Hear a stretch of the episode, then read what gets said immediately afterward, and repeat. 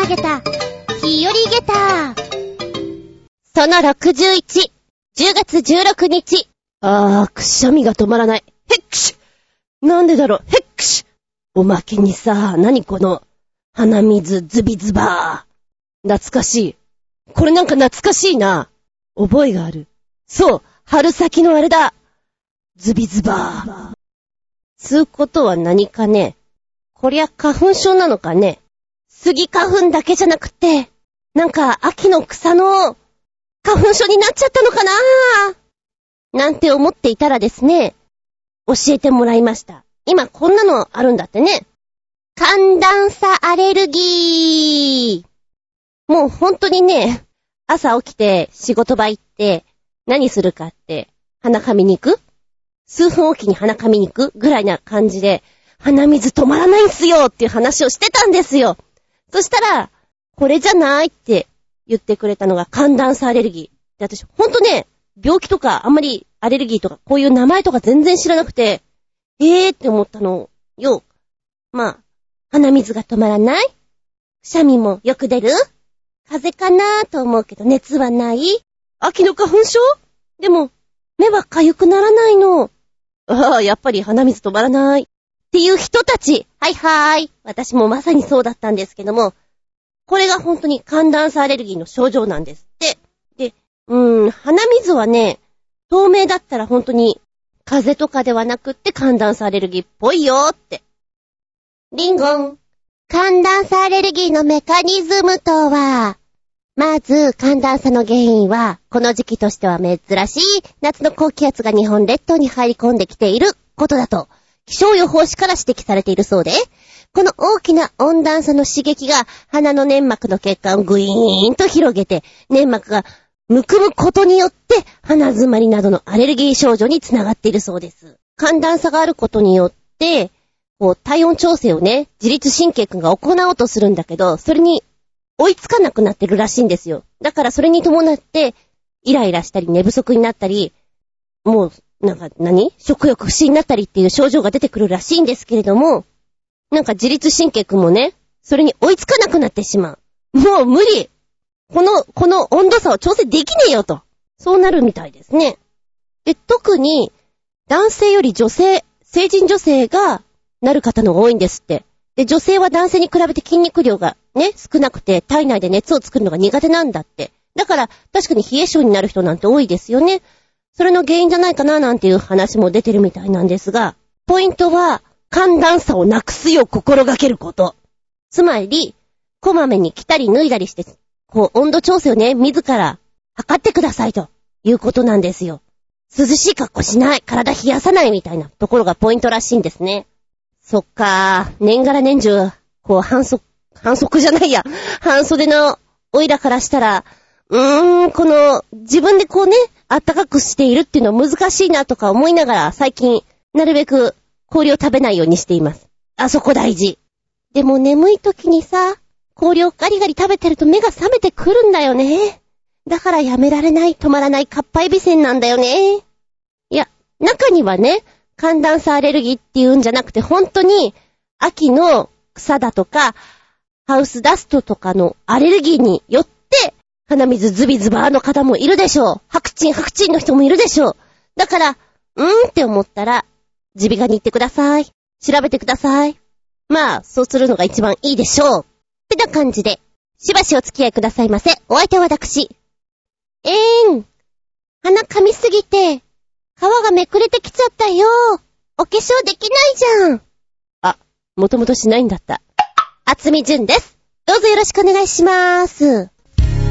この番組は、ちょあへよ .com のご協力へて放送しております。あー、もうちょっと聞いてよ。聞いてよ、もう。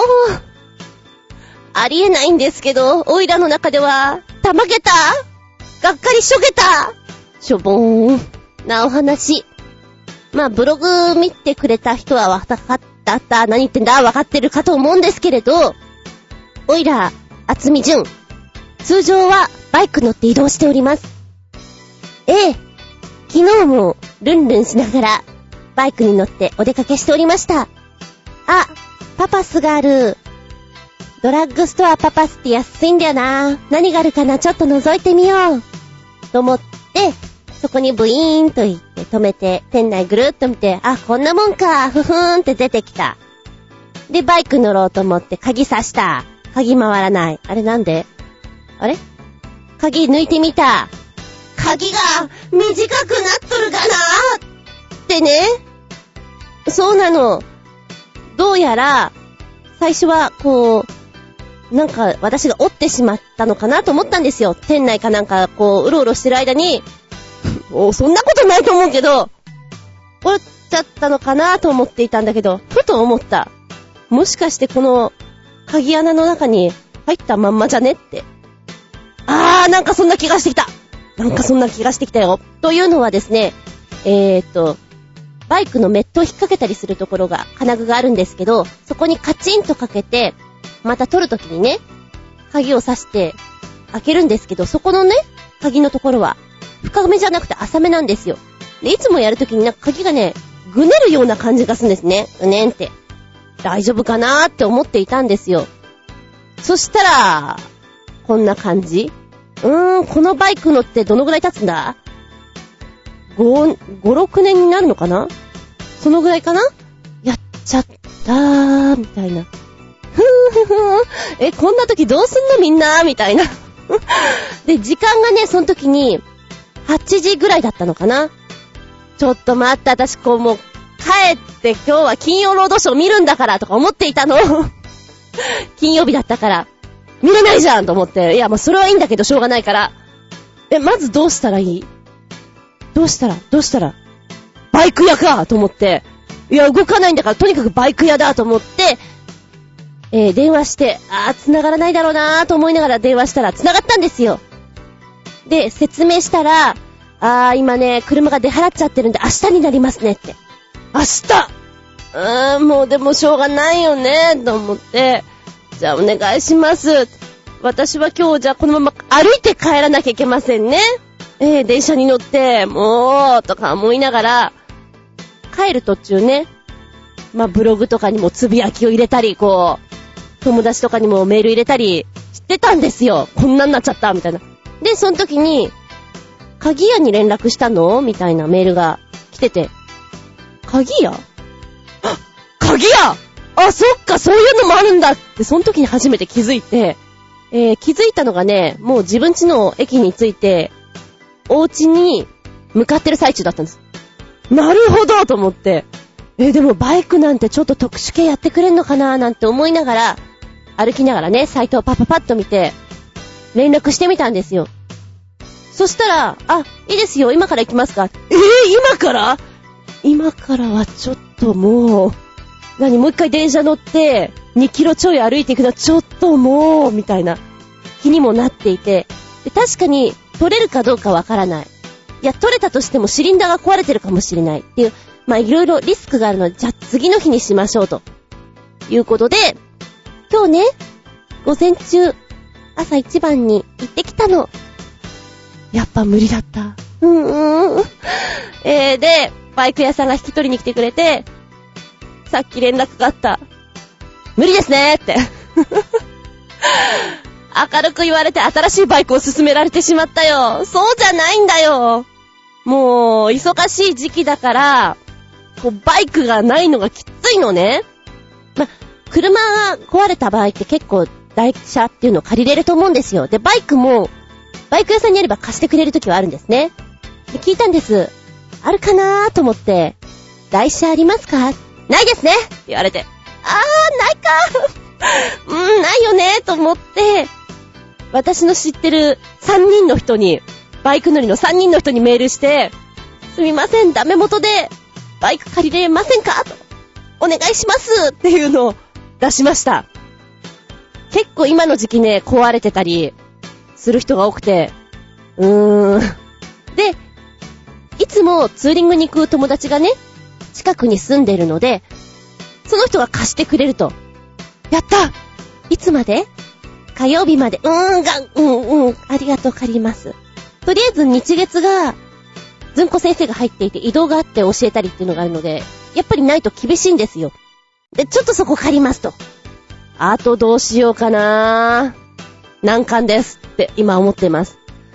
電車で移動もいいんだけど、うーん、どうしようみたいなね。で、なんでこんなに悩んでるかっちゅうと、私、急遽、引っ越そうと思いまして、トントントントン話が進んで、で、今週、まず、まあ、正式には、20日に引っ越すことになったんですね。急、急遽だなぁと思って、まあいいや、じゃあ、その前にコマコマしたのバイクで移動させようなんて、こう、バイク計画も練っていたものですから、ああ、それができなくなるのってだいぶ痛いみたいなね。そんなのがあって、もう、いたたまれませんしかも、あの、バイクのシリンダーを変えたとしても、メットのところですとか、他のね、工具入れですとか、他の鍵のところも共通なので、どうしますか交換。3万8000円ぐらいです。高えと思って。うん、うん。た、高いですね。うん、とか思いながら。もし、このシリンダーだけを取り替えるのであるならば、2万9000円ぐらいですけど、そうすると、鍵が2本持ちになりますよって。うん。うん、うん。そ、そうか。えっと、うーん、と、うーん。1万違うのか悩みました。どうしてくれよって。この間もね、バイク屋さんの甘い囁きが。いや、やっぱりね、新しいバイクはいいですよ。そりゃいいだろうな、とか思いながら、買っちゃおうかなって思うぐらいの甘い誘惑ですよ。で、それを悩んでるとね、うーん、そうですね、シリンダーの交換でこう、鍵が2本持ちになるでしょ？そうすると、バイクの下取りの金額変わってきますよ。ああ、そう、そうだよね、とか思って。まだ乗るつもりはあるんですよ、PS250 という、今乗ってるバイクを。ですけど、後々には確かにわからんなと思って、じゃあ、3万9000の、3万8000の、そっちでお願いしますって言っちゃいました。でも、週末が絡むから、出来上がりが、もっとかかるどうしようって思ってます。はい、ここで、次のテーマ、決まりずんこの、びっくりたまげた、鍵話、がっかりしょげた、鍵話。次回のテーマは、鍵やー鍵の話。あ、テーマありがとうとか思いながら、ええショッキングな一日を迎えましたとさ。はーい、次々メッセージいくよー。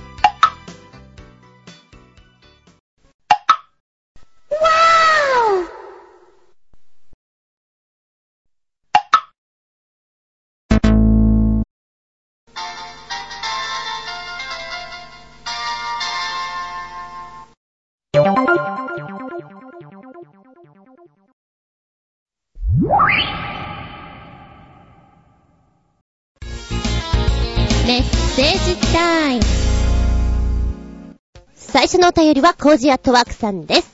お邪魔しまーす。いらっしゃい。芝居関連で見てはいけないもの。縁のある劇団さんの新人発表公演とかはいくら誘われても見ちゃいけません。有名な戯曲をやっているのに、ストーリーが頭に入ってこない内容ばかりで、しんどいでしょ？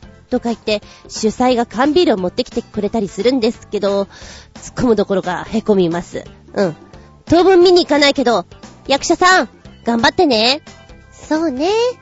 確かに新人公演なんかは、違うものが気になっちゃったりするかもね。本当に、褒める場所を探すところを見つける方が大変だったりするところあるもんな。なんでこんなしんどいんだろうって思っちゃう時あるね。そういう時は、もうちょっとこなれてから、見に行きます。みたいな感じで、忙しいふりをするのが一番いいかもしれません。今は、耳先カット猫が主流ですが、ちょっと前まで耳ピアス猫というものもいました。これは、手術後の猫の耳にビーズを縫い付け、ピアスをつけるというもの。猫の体色に合わせ、見やすい色や白や赤などのピアスがついているのは可愛い光景だったのですが、3年くらいすると外れてなくなってしまうことがあるため、現在は見られなくなってしまったのが残念です。へえ、そういうのもあったんですか。知らなかったなぁ。まあ、私がよく出没するあたりの野良ニャンたちには、ついてなかったような気がするなぁ。うーん、私が気づいてないだけかもしれない。でもここのところね、ボランティアさんたちもだいぶ増えて、頑張ってるなーっていう感じが見受けられるので、それもあるのかもしれませんね。撮影中に私がつい見えるべきじゃないものを見てしまっている現場を目撃した友人によると、お前、野良猫と一緒になって何もないところを目で追ってた。のだそうです。え？なんか、ひらひらしたものが飛んでたんだけど、人間の皆さんには見えてなかったの？あれ。おいおいおいおい。見ちゃったんだ。ふーんふーんああれ？って感じですね、きっとね。我々からしたら何見てるのかなって。どこ見てんのかなって。そういうのが見えちゃった時っっていうのはやっぱり恐怖感っていうかそういうものがあったりするんですか？それとも、うん、見えちゃったね、ぐらいな割と冷静なのかな？どうなんでしょうね。あ、見たといえば、尻尾見ましたよ。私が好きな写真が載ってた。うちの飼ってるニャンコはみんな尻尾短いので、長い子とか見るとなんか新鮮です。あ、座ってる時って体に巻きつけてるんだとかさ、歩く時も尻尾ピーンと上に立てるでしょ？あれが可愛いなぁと思って。すっごい上向いてるけど、みたいなね。ゆらゆらしてるけどっていうのを見ると面白い。まあ、あの、一匹は、うちの子ね、えっ、と、影尻尾なんですけども、短いんですよ。だけど、なんかお尻尾の手入れするときに、短いながらも両手で掴んで、舐めてるから、あ、そんなことするんだねっていうのをちょっと見てて微笑ましく思います。ええ。癒される瞬間をありがとうございます。子供の頃、好きだった童話というか昔話は、へこき嫁でしょうか。自在にへをこける嫁が、周到へで畑まで飛ばしたり、しけの海で遭難しそうになった夫を、謎の引きへで海岸まで連れ戻したり、シュールな展開と妙に明るい感じが好きでした。私の母はめんどくさがりで、暇な時にテープレコーダーにいろんな童話や昔話を吹き込み、幼い私を寝かしつける際に再生して聞かせていたため、なんだかやたらにベッドタイムストーリーを聞いた覚えがあります。中でもなんだか寂しくて考え事をしてしまい、眠れなくなったのは宮沢賢治の猫の事務所でした。これを寝物語にしちゃいけませんよね。お母さん、頭いいな。テープレコーダーに吹き込んだものを聞かせるというやり方か。へえ、面白い。でも随分、あれですね。子供だよね？低学年とかでしょ？低学年とかに聞かせるにしちゃ、なんだかこの宮沢賢治のお話なんちゅうのは、どうなんでしょうね？ええ。ずいぶん、うん、うん、あの、内容の、こうなんつ、詰まったものをお聞かせになるというか、セレクトが、すごいところにあるなと思ったんですけど、なんかその話を聞いて、私は、うちの親がよく聞かせてくれたテープレコーダーっていうかテープがね、ギリシャ神話の割と悲劇もののギリシャ神話だったんですよ。あれは非常に覚えてるな。イカロスの翼とかだっけ？あの、落ちてきちゃうやつ。ああいうのとか、怖いなっていう印象があります。まあ昔話も怖いの多いんだけどね。特にその、声を吹き込んでくださってる方が、白真すぎて怖かったです。多分子供は、もうちょっとデフォルメした芝居の方がやっぱりいいのかもしれない。あんまりこう、真に迫った芝居をやられると、テープから聞こえてくる声なんだけど、怖いですよね。ええ見ちゃいけないものっちゅうか、聞いちゃいけないものっていう意識がありますね。猫の事務所。うんうん。すごいな、お母さん。すごいよ。このヘコキ嫁もすごいね。初めて聞いた。なんでしょう、この、ヘコキ嫁の楽しさは。冷静に考えたら、お嫁さんがね、こう、へをこいてしまう。プってやってしまうのは、100年の恋もなんとやらってやつじゃないかなと思うんだけども、そこをこれだけ面白そうに書いてるのは、いいね、広がり具合がね。うん。市原悦子さんの声で、これを聞いてみたいです。あらー、出ちゃったわ。みたいな感じ？いや、わかんないけど。メッセージ、ありがとうございます。続いては、新潟県の花チョコヨッピーさんです。ずんこさん、こんにちネギネギ、パート1。さて、相変わらず話題もないのですが、ずんこさんのブログ記事にあったダメージジーンズのことですが、 Galneryus のギタリスト、 Syu のジーンズと、どっちがダメージありすぎだと思いますか？かっこ笑い。それではごきげんよう、ジェラララララララーときましたよ。はい、これポチッと押すと、出てくるぞ。はい、えー、今、動画見てきました。ん？あの、シュウさんの方が、ダメージしてます。あの、あれだよね、穴だよね、あれどっちかっていうとね。履くのしんどいんじゃないかなと思いましたけど、気をつけて履かないと全部繋がっちゃいそうな、こう、前のところはパラーンってなりそうな感じがするなと思いましたけれど、ダメージジーンズ好きなんですけどね、あんまりダメージしすぎていると、こう、シャープな顔立ちで、スリムな人が履いてるイメージじゃないですか、ダメージジーンズ。そっち方面の人じゃないので、なんか、好きなんだけど、申し訳ないみたいなね、えー、感じしますけどね。ありがとうございます。そういう目線で送ってくれたか、みたいなね。オイラのダメージジーンズは、穴じゃなくて、まあ、亀裂ですね。えー、いずれ切れてしまう、引きちぎれてしまうんじゃないかと思うんですけれどね。はい。メッセージありがとうございます。で、あ、じゃあ、ついでに、コジアトワクさん、ブログの方にいただきました。同じくダメージジーンズに対して、ここは一つ、藍染めとかの古着でを探してきて、当て布にしてみては？わて縫いなんか使うと渋いかもっていうメッセージいただいておりました。うーん。でね、結局捨てようかなと思ったんだけど、捨てられずに、未だ履いてるんですよ。下にスパッツ履いて。暑いなーとか思いながらね、黒いスパッツを履いて、でも、あんまり見えすぎてもなんだからと思って、カバーしながら履いてるんですけど、そうね、手拭いとかいいかななんて思いながら、じゃあそういう布を探そうかなってちょっと思いました。やっぱ愛着のあるジーパンとかって捨てられない。なんてね。メッセージありがとうございます。ずんこさん、こんにちネギネギ、パート 2! さて、相変わらず話題もないのですが、いたずら好きのパープリン野郎なら履きたがるはずの変な靴をご紹介します。この靴を履くことにより、雪の上などにビッグフット型の足型や動物の歪め跡が残せるという即席偽装シューズの数々です。普通の靴の靴底の部分にゴムを流し込んで作られたもので、カナダの彫刻家、マスカル・ラセールスによって作り出されたとか、果たして履いて歩きやすいのでしょうか？それではごきげんよう、ジェラララララララ。面白いこれ。でも、滑りそうだな。男性のはそうでもないと思うんだけど、女性のこのヒールは、絶対滑ると思う。しかも、うっすら雪積もってる状態で歩くんでしょ？いやー、でも面白いね、これね。発想は好きです。ええ。なんか、ちょっと思い出しちゃったのが、あのー、子供にサンタさんがいるんだよって信じ込ませるために、えーとね、お庭に、ソリの跡とか、あと、トナカイか。トナカイの歩いたような、歪めの跡っていうの、あれをお父さんが、こう、つけて残してくれたっていう人が、前にお便りくれてたんですね。ブログの方とかにもメッセージくれてて、すごく凝ったお父さんだな。私はあなたの精子に、もう、ルネッサンスって感じ。素晴らしいと思った。どうせやるなら、なんか思いっきり、本気でやりたいよね、こういういたずらは。私はね、今ざーっと見ていて、このクマのやつとかいいなと思ったね。クマ。うーん、あとはもう本当に裸足のやつもちょっと面白いけどね。これは履いて歩いてみたいね。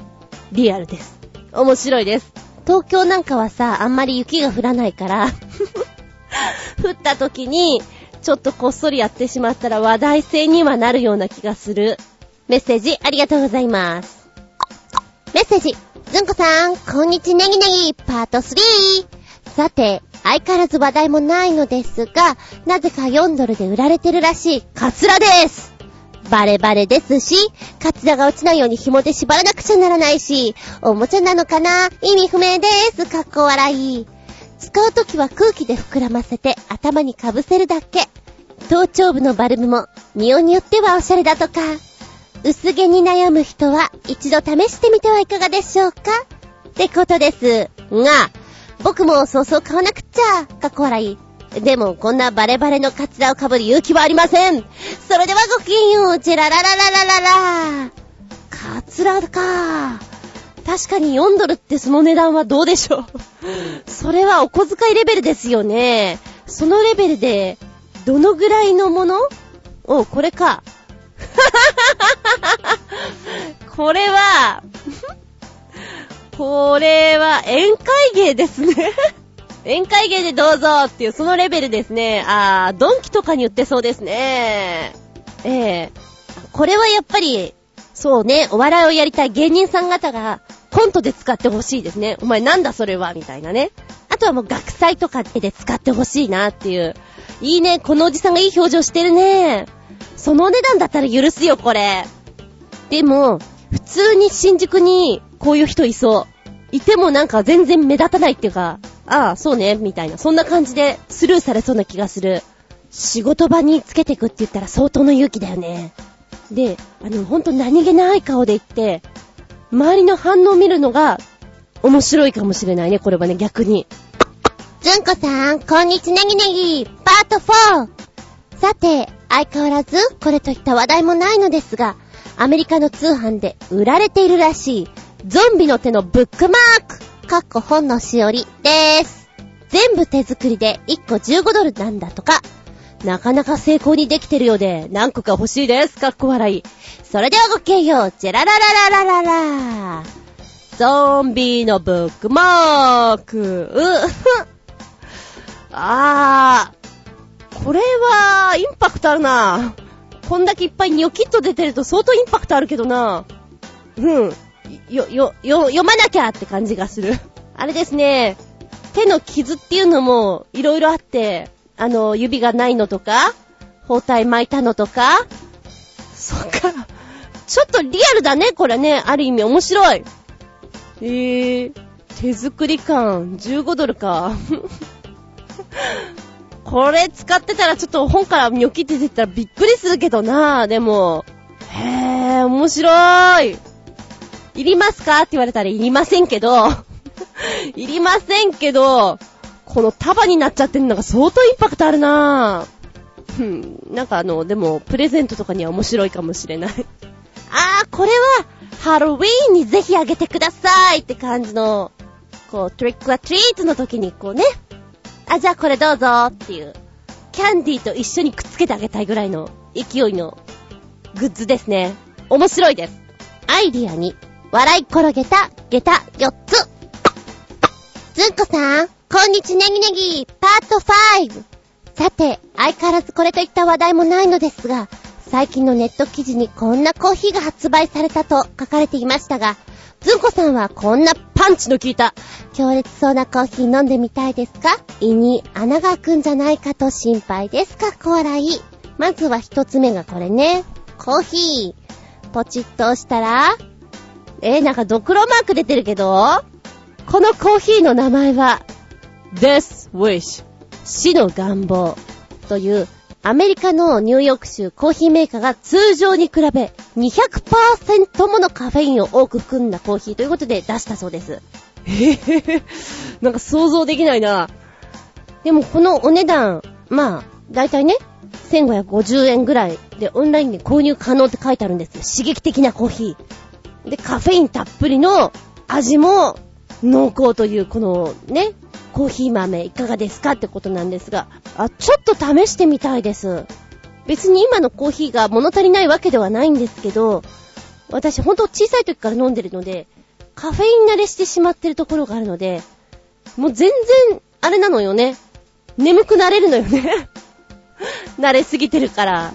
寝る前に飲んでもすぐ、もう爆睡できますっていうレベルなので、ちょっと、ほら、コーヒー飲んで眠れない人っているじゃない？いるんですよ、本当に。6時以降に飲むと眠くならないからの飲めないっていう人が。どんなかやってみたいよね。もしそれが可能だったらば、私はこの自分のペットボトルというの？いつも持ち歩いて眠くならないようにしたいですもん。運転中とか、ツーリング中とか本当にいいなと思うぐらい。でもこのパッケージすごいなぁ。ドクロマークだもんな。カフェインが強いってどんな味なんだろう。ちゃんとコーヒーの味するのかな？泥水みたいな味なのかな？なんかもう想像ができないんですけど、飲んでみたいですか？飲んでみたいです。ぜひ。今こう下のとこにコメントがいくつか載ってるんだけど、カフェインが取りたいんだったら、コーヒーを2杯飲めばいいじゃないか、とかね、そういうコメントとかもあったりして、コーヒー2杯ぐらいじゃねえ、もう、なんともないですよね。うん。ちょっと試したい、この、Death Wish 死の願望、飲んでみたい。びっくりたまげた、コーヒー豆、Death Wish、ゲター、4.5! あ、メールの方戻りまして、続きがまだあるの。また、関連記事として、ベーコン風味コーヒーが北米の店舗で、えー、発売されるそうですよ。毎度のように言ってますが、アメリカ人ってどれだけベーコンが好きなんでしょうか笑い。それではごきげんよう。ジェララララララララベーコン風味のコーヒーは、ふんふふアメリカコーヒーショップでベーコンシロップを使ったベーコン風味コーヒーが発売されてるらしいぞという記事ですね。これ、ベーコン乗っかってないか？ああ、生地見たら確かにベーコン乗ってますね。砂糖漬けにしたオーブンが乗っかってるんだ。なんでもこれは、あのー、アメリカで最も想像力豊かな飲み物のレシピを競うコンテストで1位に輝いた作品なんだそうですよ。カリカリに焼かれたベーコンがコーヒーに添えられているベーコン風味コーヒー。でもなんかこれは想像ができる気がするんだよね。こう朝さ、ご飯を食べていて、こう、ベーコンエッグ食べていて、ベーコンカリッと口の中に入れた。で、その勢いでコーヒーをグイッと飲んだ時のあの口の中のコラボレーション？みたいな感じじゃないかと思うんですけど、としたらそんなに合わなくはないかなと思うんだが、今この写真を見ると随分カフェラテみたいなこうね、コーヒーの上にベーコンがちょこんと乗っかってるから、このクリーミーな部分が実は不要なんじゃないかな、邪魔しちゃうんじゃないかなっていう気がするんだけど、どうなのかな？味的には、うん、朝食って思えば、間違いはないかなと思うんだけどな。もうなんかこの、アメリカ人のベーコン依存症的なまでのこの追い求め方が面白くてね。次にどんなの来るのかと思ってしまいます。ベーコン入浴剤とか来るのかな？この間石鹸あったもんね。あ、でもシャワーの国だからあんまり入浴剤は使わないか。ベーコン香水とか？なまっちゃった香水。もういっそのこと、ベーコンのカーテンとか、ベーコンの寝具っていうのも、なんでしょうね、追い求めすぎてていいかもしれません。部屋に入った時にちょっと一瞬たじろぐ感じベーコンみたいな。作ってみたらどうかな ありそうな気がする、もうすでに。あー、ちょっとコーヒーの話をしていたら飲みたくなっちゃったよ。ベーコン入れてみるか？入れませんメッセージありがとう。続いては、旅人さんのメッセージです。ずんこさん、こんにちは、旅人です。こんにちは。来週の20日は、私、旅人の41歳の誕生日です。年だからなのか、最近私は少しずつではあるが、ハゲ始めたようです。鏡を見ても前髪あたりが薄くなってるような、シャンプーをしてる時でも、抜け毛が日に日に増えてるような、何かしら悩みを持つと、ハゲるという逸話があるのですが、どうやら本当らしい。最近バイト先においての悩みというか、不安の種が増えてきているのです。近日、弁当の配送先の店舗が増え、それに伴い、弁当の製造食数がまた、莫大に増えるらしく、そのせいか、仕事中のチョンボが増えたり、一週間に2、3回は、バイト先で仕事をする夢を見たり、食欲の秋なのに食欲がなくなったりと、ここ2週間で4キロも痩せてしまいました。こんな状況で年末、かっこ、次の鉄道旅行の時期まで持つだろうか、かなり不安です。こんなメール打ってると、また一歩ハゲが近づいてしまうので、今宵はここまでに達しとうござりまする。って、こんなフレーズ、久しぶりですね。ほんとだ懐かしいこの、今宵はここまでに達しとうござりまするって。おー。旅人さんの初期の頃のフレーズっていう印象ですもんね。今私が食いついたのが、2週間で4キロ？じゃーん、じゃーん、じゃーん。羨ましい。いや、本人はそうじゃないと思うけど、2週間で4キロってすごいんですけど、ちゃんと食べてる？ねえ、ご飯食べてる？ちゃんともりもりと。悩み続けるのはほんとしんどいでしょ？ご飯をたっぷり食べて、ぐぐ寝て、忘れてしまった方がいいですよ。いや、忘れられないと思うけど、そのぐらいのなんていうの？気持ちで行った方がいいですよ。抜け毛はね、気になるよね。特に、春とか秋とかってすごく毛がごっそり抜けるような感じがするじゃないですか。あれとかって、気にされてる方は本当に嫌なんだろうなと思いますね。私基本的にはすごく毛が多い方なんです。もわもわしてる方なので、もう、すごく抜けるんですけど、まだあるみたいな、そのレベルなので、少ない人はね、やっぱ気になっちゃって気になっちゃって、頭トントンしたくなりますよね。うん。正直なところ、私はそんなに薄い人とか、あのー、気にならない方なんですよね。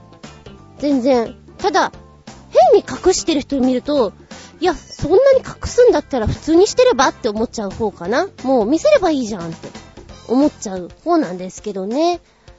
だから別にカツラもいいなと思うし、うん、なんか、それも味わいだよねって思っちゃいますね。あー、でもね、そう。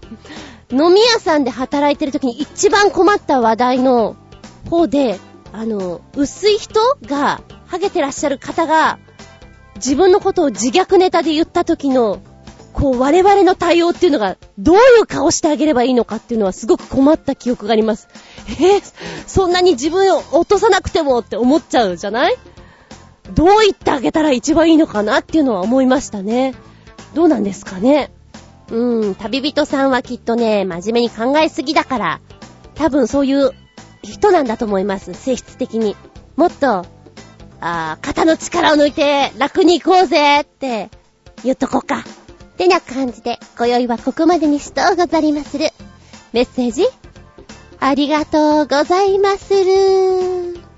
新潟県のひなちょこよっぴーさんのメッセージです。ずんこさん、こんにちネギネギ、パート6。さて、相変わらずこれといった話題もないのですが、アメリカ本土、カッコ西部はもちろん、ハワイでは普通にスーパーなどで、コオロギのスナックが売られているそうです。いやー、全く知りませんでしたよ。コオロギが美味しいなんて、かっこ笑い。ほんのり酸っぱい。ビネガーソルト味。ベーコンチーズ味。フリングルスのポテトチップでおなじみのサワークリームオニオン味。さあ、君ならどれを選ぶ？って、コオロギを食べる習慣がないので食べようとは思いませんね。それではごきげんよう。ジェララララララララ。コオロギスナックって、そんなスナックは、これは、え、これは本物なの？ほ、本物なのかな？え、本物？本物と思いたくないんだけど、本物、わかんないよ。これ本物ですか？うわ、絵は出てくるけど、どうなんでしょう？どうなんでしょう？うえ、これ本物っぽい。ね、二つ目の画像見たら、これは、本物っぽいね。これは食べられないよね。そんなビネガーソルト味とかベーコンチーズ味とかいろいろ出されても、そんな味をつけられても、見た目？いや、まずその前に、コオロギ以外に食うもんあるだろなぜコオロギ？っていう疑問がこう次から次にと浮かんでくるけど、それほどうまいのか、コオロギ。えー、きっとね、あの、カリッとした感じは、エビのお菓子みたいな、そんなレベルだと思うんだよね。よく虫食べてる人ってそういうこと言うじゃない甲殻類みたいな味がするっていうか、この感触がね、シャグシャグしてる感じは、おそらくじゃないかと思うんですけど、ビールのつまみとかにいいんじゃないでしょうか。食べられないな、これは。でももし、いや、もしって話やめとくわ。今自分ですごく気持ち悪いこと言いそうになったから、うん、やめとく。自粛自粛。コオロギじゃないって考えるんだったらビネガーソルト味かな。うん、そうかな。なんかこれがお皿に乗って出てきたら、ものすごい気分を盛り下げた感じにしてくれるんでしょうね。えー、盛り下げた感は、下駄、あー、5つ ?5 つあげますよ。でも、パーティーなんかに出されたらもしかしたらみんなアルコールいってるから、盛り上げちゃうのかもしれない。盛り上げた。でしょうか勇気ある人、やってみてください。コオロギスナック今日のメインだよーって。ずんこさん、こんにちネギネギ、パート7。さて、小ネタですが、ヤフーショッピングやアマゾンなどでこんな洒落た犬のコスプレ衣装が売られてます。犬の胴体をソーセージに見立て、両足をパンのパーツで挟んだデザインで、背中に当てる茶色い布には黄色いラインが描かれていて、マスタードがたっぷりかかっているみたいに見えます。かっこ笑い。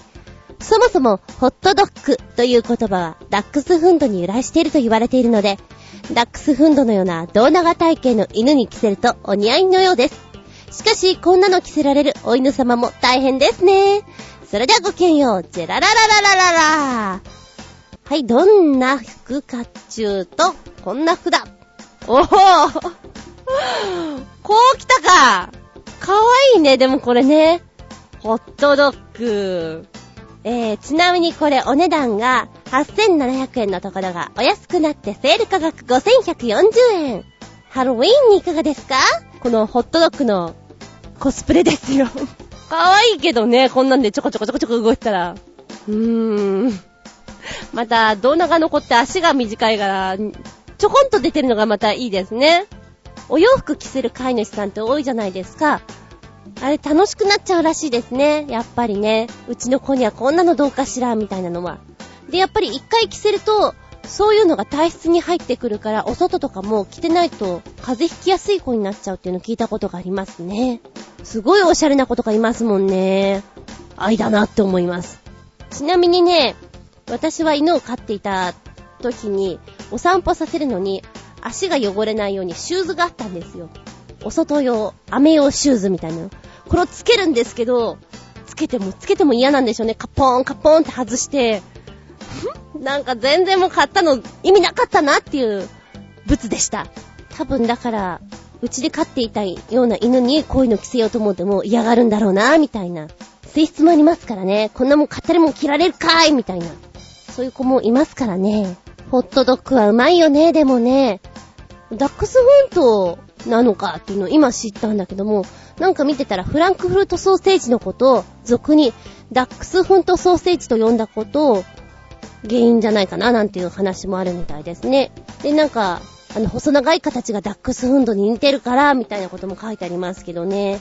私基本的に辛いもの好きなんですけど、マスタードとか辛子のちょっと辛さはあんまり得意じゃないみたいなんですよ。でも、ホットドッグとかは、マスタードとケチャップはたっぷりでお願いします。の方が美味しいよね。うん、チョリソーとか大好き。あーもう、コーヒーとホットドッグが食べたくなっちゃったもうこんな時間に。あ、今ふと思い出しちゃった。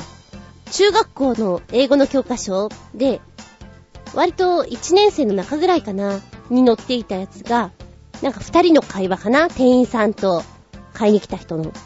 For hot dogs please. For hot dogs? Yes! Please! みたいになんかその、あの、今、あーあったこんなフレーズって思い出しちゃったんだけども、なんか私結構ね、記憶力の引き出しが変な風に開くみたいで、ちょっとした時に出てきちゃうんだよね、こういうのがね。こんなの全然忘れていいことなんだけどね。話が逸れちゃうけどさ、英語の教科書ってこういくつか、まあ、学校によって違うじゃない？でも登場人物が分かれるから、あの、大体その登場人物の名前で、どこどこの教科書っていうのが分かったりするんだよね。うちはね、マイケル、ジェーン、ケン、ちなみに、あの、この、学校でね、授業の中で、役を決めて、セリフを読むのが好きでした。あ、そんなところから好きでした。脱線しましたけど、ホットドッグね。ずんこさん、こんにちネギネギ、パート8。さて、相変わらずこれといった話題もありませんが、つい最近、ネットで公開されたレディー・ガガが愛用していることで話題になった、かかとのない厚底シューズをはるかに超えるとっても歩きにくそうな変な靴の映像です。はっきり言ってこの靴を考えたやつはウルトラパープリン野郎ですよ。映像を見ていて腹が立ってきますものを、かっこ笑い。で、まず、続きもありますけど、ちょっとここで見てみようかな。腹が立つほどすごい靴っていうのは どんな靴なんだろうかっていう。え、ま、なにこれ？あー、なんでしょうね。これは、ロボットみたいな感じに見えちゃうな。一体どうなってんのかなっていう感じがするんだけど、かかとないけど、うん、かかとがない分、これで体勢を保つのが難しいから補強の部分が膝の方まで伸びてきてるんだよね。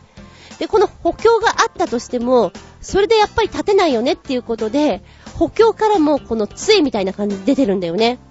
なんでしょうね。要するに、かかとはないんだけど、膝のところの下に補強が入ってるから、四つ足みたいに見えちゃう。なんでしょう？うーん。腹が立つっていうか、これ意味あるのかなっていう。えー、画像のタイトルでどう考えても歩きにくい逆関節ハイヒールを装着した女性が歩く映像作品、 Scary Beautiful って書いてあるね。逆関節ハイヒール。これは、ダメだよね。うーん、なんか全く意味がないかなっていう感じがする。で、メールの続きね。また、変な靴に関連してこんなワニ柄のハイヒール、いや、ワニのそのまんまのハイヒールもあるようです。かっこ気持ち悪い笑い。それではごきげんよう、チェラララララララ。今気になったのはこの気持ち悪い笑いってどんなのかな？ゲヘヘヘヘとかそんな感じ？いやいや、いいんだけど。えー、っと、ワニのハイヒール。あー、あー、なんでしょう。超リアルですね。これさ、なんか、うーん、個性的だなドラッグクイーンとか履いてそう。そのぐらいの勢いの人が履いてないと、負けちゃうよね。このヒールのつま先のところにかけてワニの顔になってるんですよ。で、口のところとか目のあたりがすごくリアルなんですが、これに負けない履いてる人の個性っていうのが大事ですね。それこそ本当にレディーガガ風にこう、奇抜な状態だったらいいのかもしれない。だからこそドラッグクイーンの人にいいかななんて思ったんだけれども、すごいなぁ。これはオランダの首都アムステルダムを拠点とするスイットが制作した限定生産ヒール、キラーヒルズ斬新すぎて世界でも限られた肉食系女子しか履きこなせない。これまでにセレブの足元を飾るヒールコレクションが紹介しましたが、その全てを上回ってしまったかもしれません。ということなんですね。そうですね。これを履いて、ぜひ装飾系男子を食べてしまってくださいみたいに書いてあります。そのぐらいの勢いです。履けねえなでもこれはまさに、びっくりたまげた下駄5つレベルですよ。もしよかったら履いてみてください。ちゅうことで、メッセージ、たくさん、ありがとうございます。漏れ残しないよね。大丈夫かな？お便りは、チョアヘオのお便りフォームからポチッと飛んでいただきますか、パーソナリティブログの方にコメントを残していただく、はたまた、私のブログ、ズンコの独り言の方にコメントを残していただくか、メッセージフォームの方から入っていただく、直接のメールアドレスもございますよ。全部小文字で、geta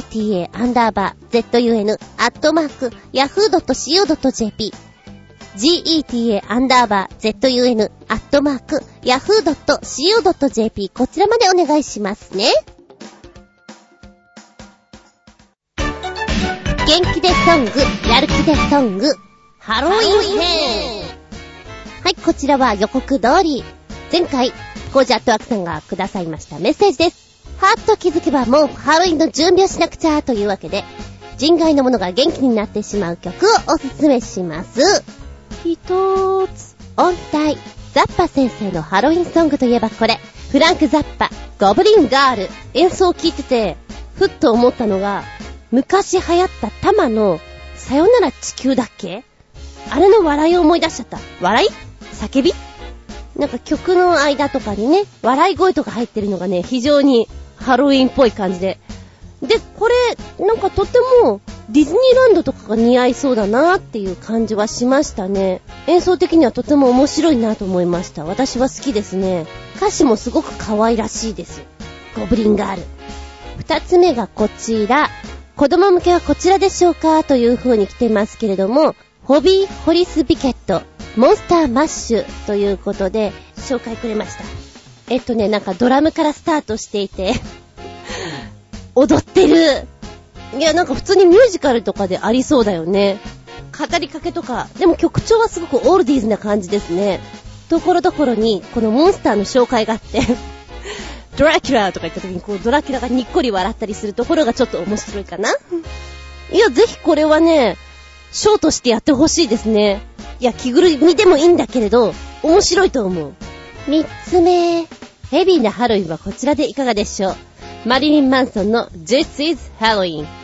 なんか、おどろおどしいスタートから始まって、聞いてみたら、あ、これって、そうだそうだ。あのー、最寄りの駅に、の近くにある、100均なんですけど、100均の入り口にね、いつもこの時期になると流れてます。なんか聞いたことあるなと思った、これだみたいな。でも、この歌声がすごくこう、ダミ声っていうのかな。これが非常にモンスター的なものを連想させる気がするんですよね。いいと思う。んで、今、この教えてもらった YouTube の画像が、あ、モンスターっぽくていいね。ここまでやられるといいよね。あー、でも、私の中ではハロウィンって言うとこれは出てくるわ。毎年聞いてるから。四つ目は、締めはみんな大好き、タイムワープ。ロッキーホラーショーのタイムワープということで、ロキーホラショー。なんか高校生ぐらいの時に見たと思うんですけど、ビデオでね。なんか思い出せなくて。で、今日ね、土曜日っていうと私はいつも NHK でやってるグリーを見てるんですよ。グリーの中で、ロッキーホラーショーをテーマにしてたから、おー、なんかタイムリーじゃんと思ってね。まあまあ、ハロウィン合わせなのかもしれないんですが、でも思い出せなくて、あ、こんなシーンあったっけか？みたいな。あの奇抜さがすっごくハロウィーンですね。うん。なんか懐かしくてまた見たくなっちゃったな。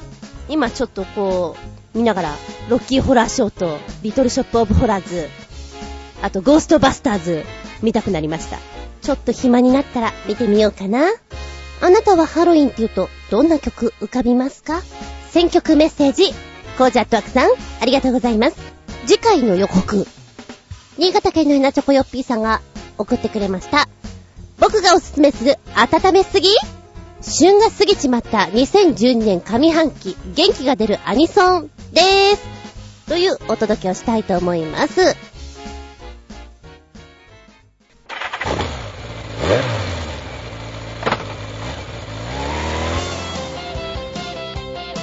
バイク、振動中物語。餃子は好きか？ーいっぱい食べたいと思うか？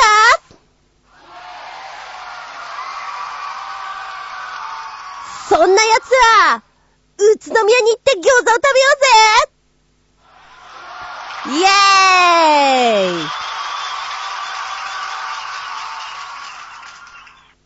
つうことで、宇都宮に餃子食べてきたよ。餃子好きなんだよね。我が家の冷蔵庫には、冷凍餃子が、たんまり、え、本当にたんまり入れてるぐらいです。お好みは、醤油とラー油、ラー油が多めっていう感じで食べますけれども、うーん、ここのところはね、あれですね、沖縄の調味料とか入れて辛味を出したりしてますけどね、好きなんです。本当に好きなんです。焼き餃子いいね。パリッとさ、ジューシーでさ、ニンニク味とかもしっかりしてる方がやっぱり好きだな。どのぐらい好きかっていうと、一人で、ナムコナンジャタウンの餃子スタジアムに行ってしまって、はしごするぐらいです。誰もいないよ、一人で食べてる人。くださーい、みたいな。並んじゃうよ。まあでも、宇都宮の餃子に至っては、イベントの一環として行くのが面白いかなと思った。なんかお店がいっぱいあるでしょだからそういう意味合いでも、変わり種を食べるのもありかな、みたいな。で、食べたのはミンミンさんの餃子と宇都宮餃子会館。まあ、並んでたんで、そこ両方行ったんですけど、いろんな味が楽しめるやつにしました。スタミナ餃子とか、椎茸餃子とか、ニンニク餃子とか、大葉餃子とか、まあ、そんなものなんですけど、私がおうと思ったのが、激辛餃子があったんですよ。なんか逆に食べてみたいなと思って。で、お皿がこう来るんですけれども、どれがどの餃子かっていうのは書いてないんですね。でもパッと見たときに、この激辛餃子のところは赤い汁が漏れてるので、あ、激辛だってわかるんですよ。うん、いただいてみましたけど、これはね、うーん、辛いのダメな人は無理だよね。美味しいかって言われたら、これイベント的なもんだから美味しくはないよね。ここまで辛いとねっていう。私は面白いなと思うけど、ありだなと思うのは本当に大葉とかの餃子は香りがいいから好きですけどね。確かね、1000円だったかな ?1000 円でこの定食になって食べられるのでいいですよ。いろんな味楽しめて。ミンミンさんの方では500円で普通の焼き餃子ともう一つ水餃子ととこういう風に選んでいくと、こちらも、本当に王道に食べてくださいって感じで。で、どっちかっていうとお店推奨は、酢を多めで食べてくださいみたいなレベルですね。んで、この時期さ、寒いんだよね。風が強くてこの時に、寒いとか思いながら、薄着はしてなかったと思うけど、してたかな寒くて、いたたまれないと思って、えー、近くにベル桜の湯というお風呂があるんですね。で、こちらがちゃんとしたね、源泉かけ流しの日帰り温泉のところなんですよ。宇都宮天然温泉ということで、ここがすごくいいですよ。まず何がいいって、安いの。多分ね、お台場とかだったらこれで2、3000円取るなっていうレベルです。綺麗だしね。で、そんなに混んでなかったのも、とても良かったですよ。んで、私が入った時ね、レディースデーだったんですね。だから、お風呂の浴槽にね、カーネーションかあれ。花が浮いてて、わぁ、花が浮いてるとか思って、なんか贅沢なんですけど、とか思って入っておりました。で、岩盤浴好きなんですけど、ここ、チムジルバンがあって、これもね、異様に安くて、ほんと、4、500円で入れたかな ?400 円だったような気がするんですけど、タオルとか全部込み込みで。で、こちらの岩盤浴が、遠赤外線の石ころがいっぱいゴロゴロしてるところと、普通の岩盤と、もう一つ低温のやつがあったんですね。三つあって、この三つが異常にね、良かったです。私本当に汗かかないんですけど、ここはいいなって思った。ただちょっと、うーん、暑すぎるんですよね、遠赤外線が。もうダメだ、我慢できないって思って、えー、15分は我慢しようと思ったけど、それがちょっとできなかったぐらい。で、ガバってこう、そのね、お部屋から出てきて、お水を飲もうと思って、廊下に出た時に、この清掃係のおばちゃんにね、大丈夫って感じですっごい笑われました。だからその、それほど、もうしんどい顔してたんでしょうね。うん。でもここはね、すごく良かったよ。のんびりできるし。あ、一個難癖つけるとしたら、仮眠室っていうか、リラクゼーションルームがあるんですね。で、通常リラクゼーションルームって少し暗くして、リラックスしてくださいって感じなんですけど、高校とね、明かりがついてて、眩しいの。え、こんな明るいのとか思って。ちょっと寝れたらいいかなと思ったんですよ。仮眠取れたらベストかなと思ったんだけど、明るくて、これは、起きてるよねっていうレベルだったのでね、もう少しここが暗かったらいいかなとは思ったね。で、こちらの露天風呂なんですけれど、入ってるとね、スズムシコオロギリーン、リーン、リーンってすんごいするの。え、こんなに、これは天然なのかな？いや、もしかしたら BGM なのかなって思うんだけど、それにしてはすごくいるなっていうぐらい、音がしててですね、それにたまげました。そうね、だいたい1300円で、館内着もあったし、えっ、ー、と、その、チムジルバンのお金と、浴槽の方全部込みだから相当安く入れました。で、さらに夜になると、ちょっと値段が下がるらしいんですね。そういうの考慮に入れると、ここはとってもいいですよ。おすすめです。で、もし人数がね、5人とか6人とか少し多めで行くんだったらメンバーズカードを作ってしまいなさい。こちら入会費が100円なんですけども、それでだいぶまた違いますからね。あの、いいですよ。餃子とお風呂。えー、私が昔何回かやったことがある餃子企画。それにちなんだものになりましたけれども、ベル桜の湯、それから宇都宮のミンミン、宇都宮餃子館のお話をしました。ぜひ、行って、おくんなましシシピアウトタイムはい、今回のテーマは、あなたが好きな旬の食べ物をということでお届けしたいと思っております。春夏秋冬。これを食べると、ああ、この季節来たなーなんていうのがありますよね。私はやっぱり秋になると、梨。好きなんですよ、梨。やっぱいいよなー、秋だよなーって思うし、キノコが本当に好きなので、キノコの美味しい季節だな、キノコ鍋を食べたいなって思う季節です。鍋になるとやっぱり秋冬バージョンになりましたって思うしね。もう秋冬バージョン入ったら鍋ばっかりだよ。あとはあれだね。アルミホイルの上に、こうバターとね、入れて、お魚と、私の好きなきなこさんたち、きなこじゃない、きのこさんを乗っけて、で、トースターで、アルミホイル焼きっていうのを作ると手軽でいいね。ポン酢かなんかで食べるとさ。さっぱりして、いくらでも食べちゃうよって思っちゃうけれどね。お魚はね、うち、魚焼きのグリルがないので、そんなに食べないっていうか食べられないんですよ。フライパンで焼くしかないので。そうすると、美味しさ半減だなと思って、旬のものというのは食べることはないんですけれど、よく言うよね、あー、サンマ食べたいとか、大人の人言ってますよね。サンマ苦いよね。サンマの旨味がちょっと私わからなくて、こう、大人の食べ物だなぁと思っております。でも子供の頃はね、食卓によく出ていたからか、サンマと鮭はよく食べていた気がします。今はもう何年も食べてないような気がするなぁ。せいぜい鮭だよなぁ。で、旬の食べ物っていうことなんですけど、1ヶ月を上旬、中旬、下旬と言われるように、旬というのは約10日間を意味するんですってね。で、旬の食べ物は本当にその時期に合わせて体にいいもの、体を冷やしてくれたり、温めてくれたりっていう、疲れを取ってくれたりなんていう、そういう食べ物が多かったりしますよね。で、今からの時期はどっちかっていうと体を温めてくれて、夏の疲れを取ってくれるような食べ物って言いますけれど、まあ今の時期なんかは、柿とかが実ってたりするから、ああ、秋だなと思うね。そう。あの、飲んだりした時ね、柿を食べるととってもいいんですよね。って言ってよくフルーツで出してましたけれど、個人的に柿を買って食べるっていう習性はあんまりないかもしれない。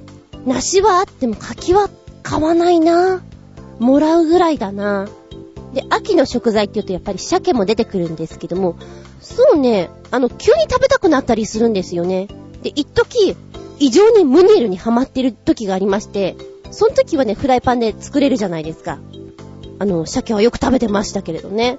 うん。で、無性に、塩鮭？なんで急に塩鮭っていう時あります？そういう時はね、困るんだよね。フライパンでやってもなんか味気ないしね、定食屋に行きますね。潔く。じゃあ、ここでお便り行ってみようかな。コージアットワークさんです。あなたが好きな旬な食べ物。旬のもので美味しいといえば、今の時期は栗にあけびに銀杏に、秋組、それからシーの実。どれも身近で収穫から食べるところまで楽しめます。そうそう。アク抜きすればどんぐりだって食べられないことはありません。都市生活者だって自然の恵みの端っこくらいは楽しまないといけませんよね。どんぐりどんぐりって子供の頃よく集めたね。なんかあの、コロンとしたスタイルがとっても可愛くて、いっぱい拾ったけど、あれどうしたのかな？なんか自分ではどうした記憶もないんだけど、いつの間にか家から消えてるってことは捨てられてるのかなどんぐりいいよね。だからリスとかがこう、一生懸命ああいうのを集めたりかじってたりすると微笑ましいなぁと思いますよ。どんぐりでも、渋そう。飲みに行ったりするとね、あれだよね。あ、これ、今が旬だよね。これ行こうか。言うから、ああ、そっか、今旬なのか、そういう時に知ります。本当にそういうのね、気づかない人なので。まあ、ただ、今、うちの親がね、最近はやってないですけど、ちょっと畑をやってたりするので、野菜とかのデッキを見てると、ああ、そうかそうか、今の時期なんだなーっていうのに気づかされますね。食べなくても、これを見ると季節を感じるものってある？今の時期、季節を感じるのはザクロですね。体にいいとか美味しいとかは別にして、何よりあの実の美しいこと。通りがかりに実がなってるのを見かけると、ついつい収穫したくなってしまいます。絞ってジュースもいいけど、一粒ずつちまちま食べるのも好きです。あー、綺麗ですよね、色合いは確かに。ザクロジュース。あんまり飲まないな、ザクロジュースって。ザクロがこう実になってるところもあんまりこう見ることはないかな。でも確かにちまちま食べたい気分はわかる。それはね。そっか、あれ秋か。なんとなくこう、秋に向けての食べ物って暖色系の色だよね。やっぱりね、かぼちゃもそうだけど、こうなんか、ほっこりした色合いが多いような気がします。あ、かぼちゃもうまいよなメッセージありがとうございます。そして続いては新潟県のひなチョコヨッピーさん。あなたが好きな旬な食べ物。冬にだんだん近づいていくと、日本海で採れた脂の乗ったブリが美味しいですね。最近の日本人は刺身とか握り寿司といえばマグロを好むようですが、最近の調査によると、日本海側に住む人はマグロよりもブリを好むという結果が出ていて、僕もマグロよりも寒ブリが好きです。ブリあーブリって美味しいよね。そういえば子供の頃食卓によく並んでいた。っていうことは私どのぐらいブリを食べてないんだ?ブリ、懐かしい。いかん懐かしいというレベルで声を出してしまった。そう、まだ、実家にいて、ご飯を作って出してもらえていた時にはブリを見たな。っていうことは、中学か。すごい食べてない。醤油をね、ちょっとかけてね、食べると美味しいね。ブリ食べたいな。定食屋か？あ、でもなんかお魚食べに行ったとして、こう、メニュー見たらやっぱりマグロの方先に見ちゃうかもしれない。ブリ、あ、ブリとか行かないかもしれないな。そう言われたら、なんかあまりにも食卓に出ないし食べないから、こう、自分のこのなんていうの、食べるものの範疇に入っていないのかもしれない。私はね。他の人は知りませんよ。ブリを食べたくなりました。まあ一番手っ取り早いのはお昼にお魚を出してくれるいい感じの定食屋を探すのが一番いいかな。と思って新宿をかっ歩しております。食べなくてもこれを見ると季節を感じるものってありますか？本当に食べないんだけど、家の庭にある柿の木に青い実がなって、熟して橙色みたいになると深まった秋を感じますね。しかし、全部渋柿なんで、最近は柿の実を全くもがず、腐って落ちるように放っておきますし、カラスなんかが食べているようです。あ、柿の実自体は、おけさ柿という品種で、渋を抜いた干し柿にしたら美味しいですよ。でもめんどくさいから知りません。かっこ笑い。へぇー。干し柿にしたら美味しいやつを、めんどくさいからね、確かにね。でも、柿があっるんだけど食べてないお家って多いよね。ただただこう道路に落ちてますみたいなのはよく見るよ。そっか、あれはめんどくさいのか、渋柿なのかわからないけど、そういうレベルなのかな。なんかうちのマンションの脇んとこにも柿の木があるんですよ。でも、取っているの見たことないな。でも一応なんかね、カラスよけみたいなのついてるから、カラスに食べられるのは悔しいんでしょうね。そんな気がします。おけさがきって今調べたら、種がないんだね。渋抜きによって甘柿にはない柔らかい肉質のなってとろけるような甘さが味わえると。へぇ。ちょっと種確かにめんどくさかったりするけど、渋抜きっていうのができるんだ。それすら知らないんだけど。おけさがきねなんかこう見ると、私は本当に食いしん坊だなと思うんだけど、普段食べないくせに食べたくなるね。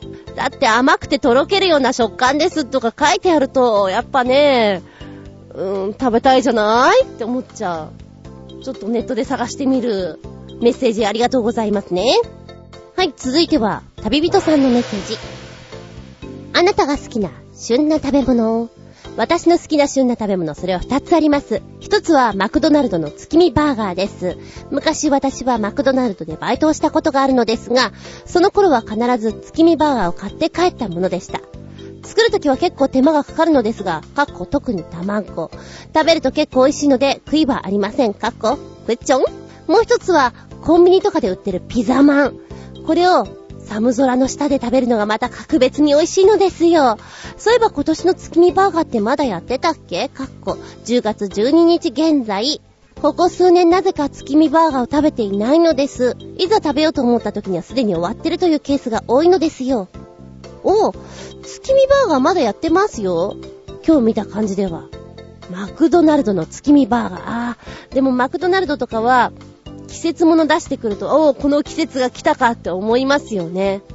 私は、前にも話してるけれど、グラタンコロッケバーガーが好きなんで、グラコロの季節になると、来た来たと思っちゃいますね。あ中華まんっていうのかな。ああいうのも、やっぱりこう夏が終わって、今早いよね。もうさっさと出てるもんね。あの、肉まん始めましたじゃないけど、そういうちょっと昔の方が季節感があったなと思っちゃいますけどね。うん。私は、ブームがあるんですよね。子供の頃はアンマンブーム。で、そっからピザマンに行きまして、カレーマンに行って、今はオーソドックスに肉まんを食べますね。お昼休みに食べてることは結構多くなってきますよ。ピザマンはね、あれなんです。お店によっては、ピーマンが入って嫌がるんですよ。あれがいかんですな。うん。香りがついちゃうじゃん。でも最初にピザマン食べた時には劇的にうまいなと思った。あれを見ると確かに秋冬来ましたって感じがしますわ。おでんなんかはね、一年中あるもんね。コンビニとかでも。食べなくてもこれを見ると季節を感じるものって？うちの近所のとある店では、早くもクリスマスケーキの予約が始まりました。もう、そんな季節ですか。そういう予約がどんどん早くなっていくから、気がつくとね、いつだっけ？って思っちゃう時が本当にある。だってもう、夏の初中見舞いのハガキが終わった後にすぐにもう年賀ハガキ始まりましたになってるもんね。もう、もうそうなんだ、みたいなね。間髪入れず来やがったっていうところは思いますけど、クリスマスケーキは勝負かけてるからね、どんどん早くなるんでしょうね。早くなればなるほど気合の入り度がわかりますよ。食べないんだけど、だよねーって思うのは牡蠣。さっきは牡蠣の話でしたけど、今度牡蠣あれ見ると冬来たなーって、牡蠣鍋とかさ、牡蠣フライとかさ、生牡蠣入りましたみたいなの見ると、冬だなーって思う。一時は好きだったんだけどね、牡蠣フライとか美味しいなと思ったんだけど、食べれるよ。だけど、うーん、自らはって感じかな。で、ちょっと入った、こう、レストランっぽいとこで、オードブル的にこう生牡蠣をひょいって出されて、あ、牡蠣来ましたって思うね。美味しいなと思うんだけど、見た目かな？きっと食わず嫌いってこういうとこにあんのかもしれないな。食べるんだけど、美味しいなと思うんだけど、行かなかったりするっていう、ありますね。冬の食べ物、牡蠣。えー、銀座で働いていた時には、牡蠣鍋を食べなさいってよくおじさん方に言われました。栄養に鉄分豊富だから牡蠣鍋を食べろと。へーとか思って食べてたけどね。そしてラストメッセージ。英語圏に住みたい。ただし、先進国。めぐみさんからです。ありがとうございます。あなたが好きな旬な食べ物。旬のものは何でも美味しいよね。タケノコを食べて感動した覚えがあります。あと、生サバとか。旬がいつかは知らんけど、やたら美味しかった。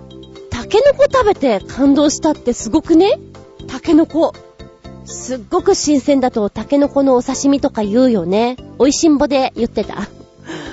うん。タケノコ食べて感動したことはさすがにない。相当美味しいんだろうな。サバ。サバもあんまり私の中では食べることがない。出されることがない。あ、一時サバの味噌煮にハマって作ってた時があるけど、生サバでしょ？ないなぁ。サバは一応秋の食材のところに入っているので、今が旬なんじゃないんですかね。間違ってたらごめんなさいですけど。食べなくてもこれを見ると季節を感じるものって？見るというより感じることだが、アトピーがひどくなると冬が来たと感じる。乾燥するからね。あと、洗濯物とかが乾きが良くなると冬だなぁと。洗濯物かお肌を見ると、ちょっとカサッと感をしていて、あ、クリーム塗らなきゃって思うのは確かに今ぐらいの時期から、油断してると、大変大変ってなっちゃう時がある。あー、あとあれね。鏡を見た時に鼻の下の皮がめくれ始めると、あ、いけないいけない。秋冬だわって思っちゃう。秋冬、春。夏だけかい普通なのは。でもそう思っちゃうな。あ、そういう季節のものもありますね。うん。こういう食べ物の話をするとね、今の旬のものとか再チェックするでしょ？もうちょっとしたら白菜の鍋ね。白菜と豚肉と、あ、今 CM でもやってたかな？で、私はそこに生姜をも入れて、ミルフィーユ状にして立てて、お鍋にして食べたりするのが好きなんですけど、いくらでも食べちゃうね、一人なのに。どうでしょうこの土鍋で食べてる私って素敵すぎないとか思いながら食べますけど、旬のものを食べる、季節を感じる。太ったら、動けばいいじゃない。それが一番自然なんだよ。はい、ポジティブシンキング。皆さんにとって、ああ、旬だなって思う食べ物なんだったかな。ああ、これ食べたいな。今日の夕飯にしよう。っていうものが浮かべば、それは、よござんす。八方美人のめぐみさん、メッセージありがとうございます。この番組は、ショアヘオ .com のご協力へて放送しております。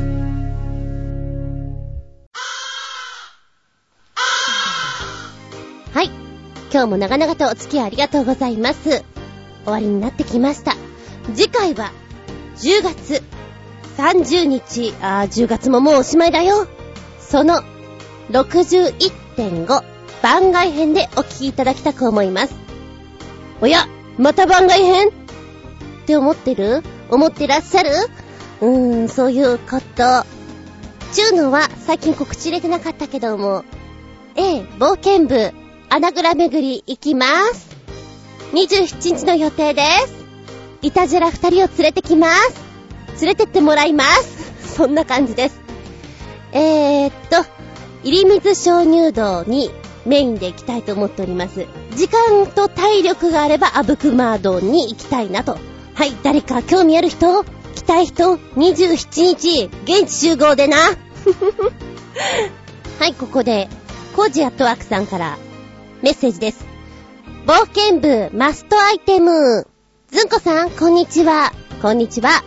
冒険部として持っておかなくてはいけないマストアイテムを見つけました。国内でも1万6000くらいで買えます。すごいな。ハイテクだな。中、商品はどんなものか。えー、コージアットワークさんのおすすめです。焚き火でスマートフォンを充電できる。え、なになに焚き火で充電できちゃうの？それってすごくね？キャンプに行った時とかね、わざわざ予備バッテリーなんかを用意しなくても、焚き火をするとスマートフォンが充電可能になるんだって、どういう、どういう原理か知らんよ？知らんけんど、すげえ。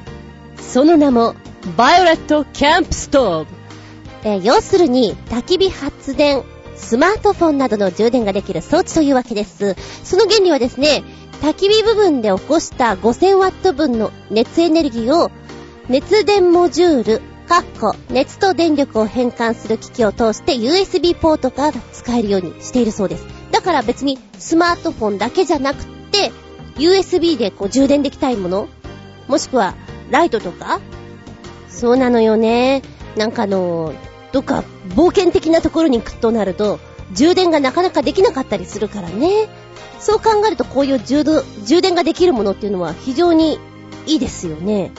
私も携帯を新しくしたんですけども、こう、充電がまだできる付属品がないっちゅうのかなまだできてませんっていう iPhone5 なんですけれど、ないので困っちゃいますよね。そういう時にこういうのがあるといいのかななんて思っちゃいますけど、この動画の中でね、充電しながら、この焚き火の火でマシュマロを焼いてるシーンがとっても美味しそうです。なんか外でそういうの食べるのって美味しそうだね。マシュマロを焼くっていう発想が私もともとなかったから、うまそう太りそう外で焚き火をしながら、お湯を沸かして、お茶を飲んで、マシュマロ食べてっていいね。気がつけば、ほら、携帯が充電できてるよって素晴らしいな。うん。冒険部マストアイテムをご紹介くださいました。ありがとうございます。コージャットワークさん。では、次回は10月30日、番外編、その61.5、お聞きくださいませ。もしも天気が悪かったり、台風来ていたりという悪天候に見舞われてしまったら、入れないかもしれないんで、そしたらちょっと変わるかもしれません。えー、ブログの方、ちょっとコメント残していきます。ツイッターやらブログやらを見ていただけたらと思います。そして、本編、その62は、11月13日放送予定。11月13日放送予定テーマは、ふふん、今日頭にお話をしました。鍵やー鍵のお話。鍵にまつわるエトセトラないですか？失敗談。あとほら、ガチって開ける鍵じゃなくて、ロックでこう数字合わせる鍵とか、数字忘れちゃったよとかさ。あと、キーを入れたまんま閉じちゃったとか、ホテルのオートロック気づかないで出ちゃったとか、鍵っ子に憧れたとか、いろいろ鍵にまつわるエトセトラのお話をしていきたいなと思います。では次回は10月30日、日付が変わるその頃に、お相手は私。はぁ、明日から、ずんこ先生新学期だ。もうどうしよう、教材何やるか決めていない。この時間なのに、どうしよう。あつみじゅんでした。見舞い、聞く舞い、話す舞い。ずんこの話も、もう、おしまい。では、さらばじゃ。さらばじゃー私、基本的にもあんまりゆで卵って好きじゃないんですけど、お昼の時間に目の前にいる人が、何回かこうゆで卵を持ってきていたんですよ。あ、ゆで卵だと思って。普段はそんな惹かれないんだけど、なんか妙に美味しそうでね。食べたいな、食べたいなと思って自分家で持ってけば早いんだよ。だけど、自分家でゆで卵を作る習慣がないから、いつも忘れちゃうんですよね。で、お昼になって、その人がゆで卵を食べ始めるのを見て、あ、ゆで卵忘れてたと思って、何回かね、コンビニでもあるよって聞いたから、見に行ったんですけど、売ってないんですよ。ないな、ゆで卵と思って、もずっと、あの、お昼になると、バンドエイジのようにゆで卵、ゆで卵って言ってて笑われてたんですけれども、この間ね、ちょっと早めに仕事場着いたんで、コンビニ朝一で行ったんですよ。したらゆで卵がありまして、ちょっとお高いゆで卵と、そこそこのゆで卵があって、びっくりしちゃった。今のゆで卵ってもう塩味ついてるんだね。それが美味しくてね。あれちょっとハマりそうと思って。しかも自分で作るゆで卵じゃなくて、この微妙な半熟加減がいいなと思って、コンビニゆで卵万歳って今更ながら思っているずんこです。黄身と白身で言うと私白身が好きなんですけど、あのコンビニで食べたゆで卵は大変美味しゅうございました。ほんのり塩味。お腹も満腹。食いすぎちゃった。